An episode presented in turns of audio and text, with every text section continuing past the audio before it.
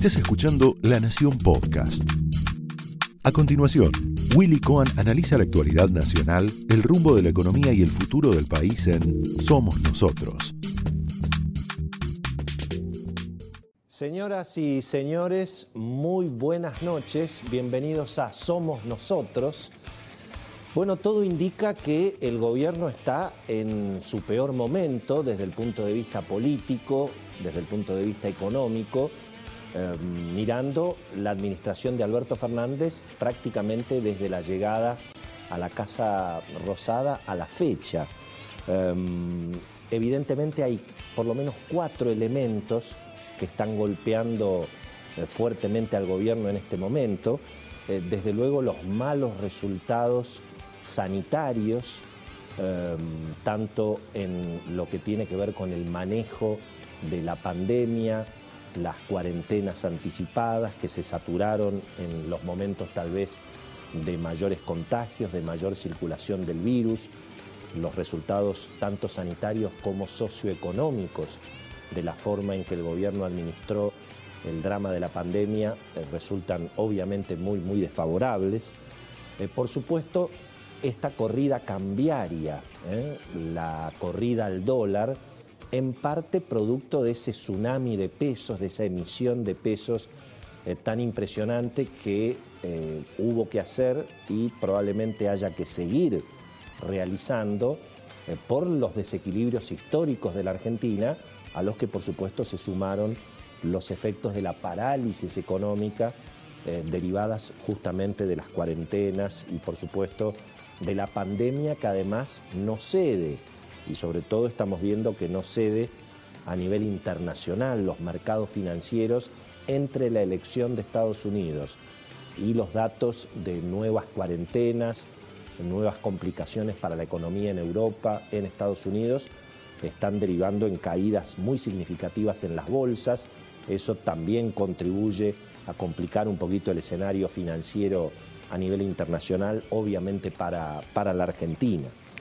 Eh, por supuesto que también está este escándalo de las ocupaciones de tierras en la Argentina, que en alguna medida están promovidas o por lo menos aceptadas por buena parte del gobierno, incluso por integrantes del propio gobierno nacional, eh, y al mismo tiempo la noticia que hoy ha sacudido todo el ambiente político, sobre todo en la provincia de Buenos Aires, que es esta decisión del gobierno de Axel Kisilov prácticamente de premiar a quienes han estado eh, cometiendo delitos y ocupando tierras allí en la localidad de Guernica.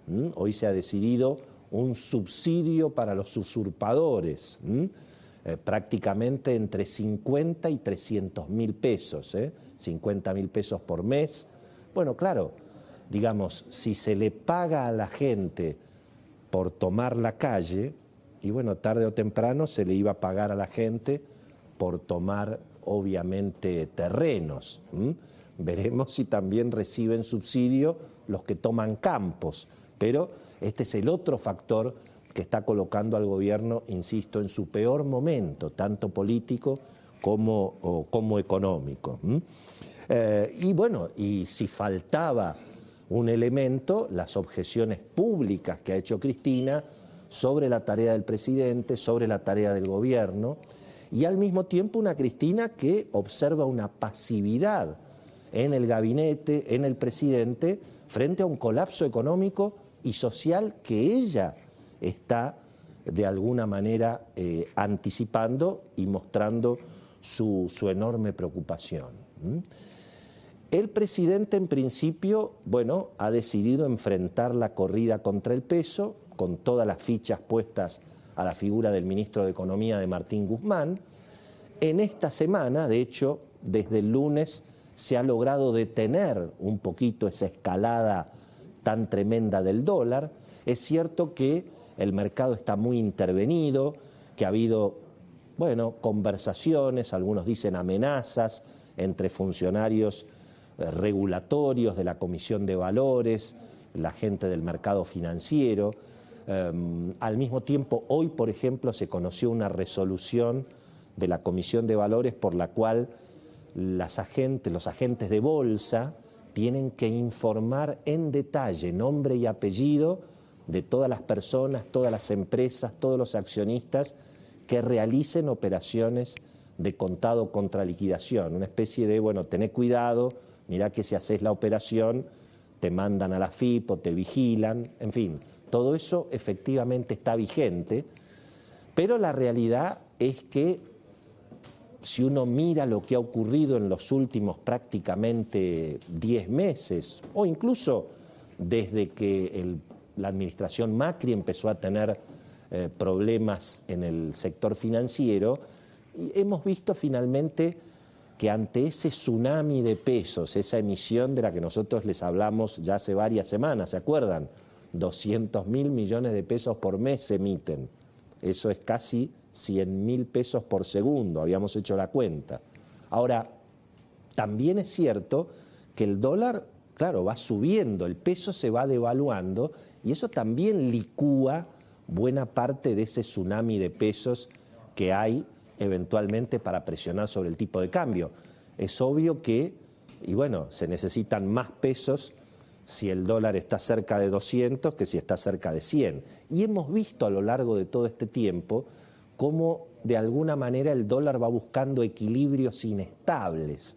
Al principio era 60-80, después 80-100, después 100-120, 120-140, 140-160, se escapó casi a 190 y parecería que tenemos ahora un nuevo dólar de equilibrio inestable entre 155, 175, ahí estuvieron, hoy por ejemplo el blue cerró a 178, pero el contado con liquidación, que es donde operan las, grandes empresas, los inversores profesionales, el dinero bancario, el volumen del contado contra liquidación es prácticamente 5 o hasta 10 veces el volumen que se maneja en el mercado de la calle, digamos, en el dólar blue.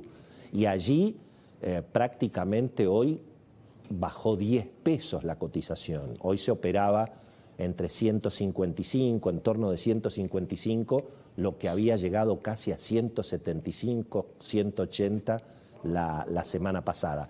Obviamente el gobierno está interviniendo mucho. Además de las amenazas, las regulaciones, el gobierno está vendiendo bonos a precios prácticamente de liquidación. Por eso está subiendo el riesgo país casi a 1.500 puntos, porque el gobierno finalmente remata bonos, en lugar de vender dólares, vende bonos en dólares, eso baja la cotización, está operando mucho en el mercado de futuros y eso va a traer tarde o temprano algún problema. Ya lo va a contar hoy Cecilia Bufflet. Se están operando casi mil millones de dólares por día en el mercado de futuros. Obviamente vende uno solo, vende el gobierno, vende el Banco Central vende a 86 pesos para fin de año.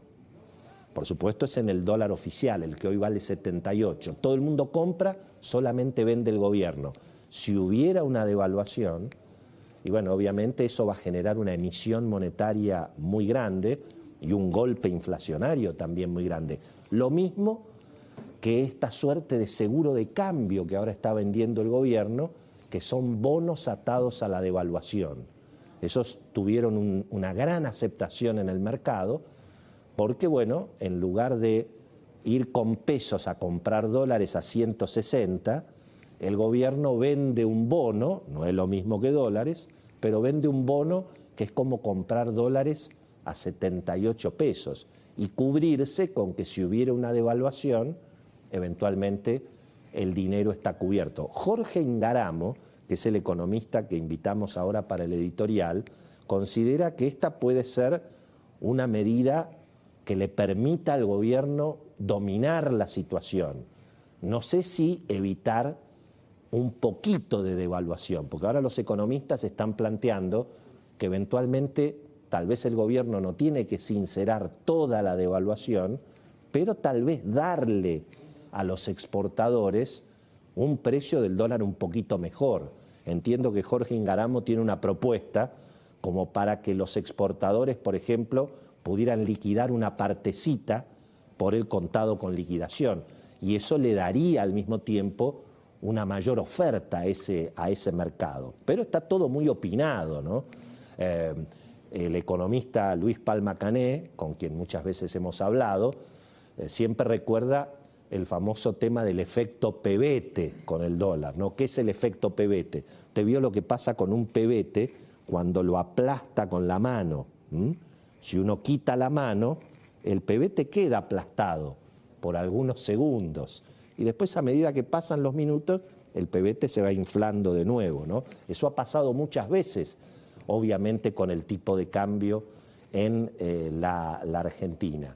Pero insisto, yo creo que el dólar va encontrando un equilibrio, claro, cada vez más alto, esperando las novedades, esperando, por ejemplo, si va a haber un acuerdo con el Fondo Monetario o no va a haberlo, eh, recién Elisa Carrió, aquí hablando en terapia de noticias, dijo que directamente no le atienden el teléfono a Guzmán en el Fondo Monetario. Dijo otras cuantas cosas. Ya vamos a hablar con Beto Valdés ahora de todas las novedades políticas. Pero bueno, a mí me parece que ese nuevo dólar de equilibrio entre 155 y 175, y bueno, va a esperar un tiempo a ver qué pasa a ver si hay acuerdo con el fondo, a ver si hay aumento de tarifas, porque eso bajaría el problema del déficit fiscal, a ver si funciona, digamos, esta kermés del festival de bonos indexados, a ver si eso genera incluso tal vez algún seguro de cambio para que los exportadores anticipen parte de la cosecha. Bueno, todo eso y por supuesto, bueno, si efectivamente el gobierno va a poder resistir sin devaluar, porque cuidado que los depósitos siguen bajando.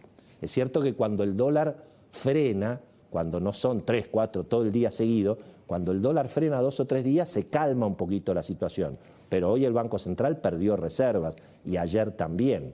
Y eso es en definitiva lo que marca el límite de este nuevo equilibrio para el dólar. Pero bueno, lo saludamos a Jorge Ingaramo, que lo tenemos justamente para hacerle dos preguntas.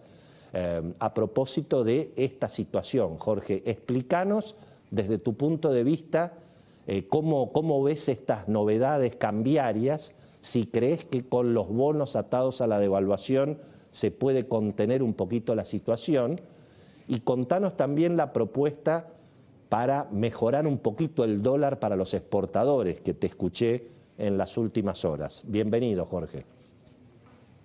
Hola Willy, ¿qué tal? Gracias por invitarme. Eh, bueno, eh, sin lugar a dudas que la jugada de ayer del de, dólar link, o sea, los bonos eh, indexados por dólar, con una tasa misérrima del 0,1%, ha sido sumamente exitosa. Los dólares contados con liqui, bolsa, MEP y, y Blue están bajando desde el 22 de octubre, o sea, hace una semana eh, esto significa que el Banco Central hoy ha recibido del Ministerio de Economía 100 mil millones de pesos de devolución de adelantos transitorios. Hoy tenemos eh, un sobrante de pesos, como muy bien este, graficaste vos la semana pasada, pero que ese sobrante de pesos se ha reducido por lo menos en 200 mil millones de pesos desde la semana pasada. ¿Por qué? Y bueno, porque ahora el Ministerio de Guzmán está haciendo el trabajo que hasta, hasta hace dos semanas hacía Peche. Entonces, si, el, si colocan 255 mil millones de pesos, absorbiendo liquidez, devolviéndole 100 mil al Banco Central, el Banco Central puede permitirse el lujo de reducir el stock del ELIC en 100 mil millones de pesos, entonces la convergencia a una tasa de inflación más baja, tasa de emisión monetaria más baja, es perfectamente posible. Por supuesto, como vos sabrás mucho mejor que yo por la experiencia que tenés, esto solamente sirve si estamos escribiendo la ruta, la hoja de ruta para cristalina. Si no estamos escribiendo la hoja de ruta para cristalina y no le vamos a dar ninguna buena noticia al Fondo Monetario Internacional en los próximos 15, 20 días, todo esto será un comentario al juguete y habremos perdido el tiempo discutiendo eso. Yo creo que efectivamente hay ya mucho conversado de eso. Al fondo le conviene profundamente resolver el problema de la Argentina. Está prestando por COVID a muchos países del mundo, a Ucrania, etcétera. Así que yo creo que si el problema de la Argentina yo lo, lo resumiría en dos números. Acá sobran un billón 500 mil millones de pesos o faltan 20 mil millones de dólares en la reserva del Banco Central. Una de las dos. Algo hay que hacer para resolver uno de los dos problemas. Mm. Ahora, Jorge, la, pregunta es... sí. el problema de los pesos. Pero no estamos emitiendo, no estamos emitiendo cheques en dólares sin fondo. ¿No es eso lo que está haciendo la Argentina para adelante, digamos? Disculpame Willy, discrepo con vos. Esto no es seguro de cambio. El seguro de cambio en la Argentina tiene una triste y lamentable historia. Triste y lamentable historia, y ojalá que el gobierno no esté pensando en que el dólar link es un seguro de cambio. Yo interpreto al dólar link en cumplir por parte del Tesoro Nacional la función que nunca debió abandonar, que es la de evitar que el Banco Central tuviera que emitir y esterilizar mm. en, reemplazo de la tarea del Tesoro. La última, la última, Jorge, ¿vos crees que tiene que haber un desdoblamiento más o menos explicitado y que hay que darle un dólar un poquito mejor a los exportadores? Sin lugar a dudas, ya lo propuse hace dos semanas o tres.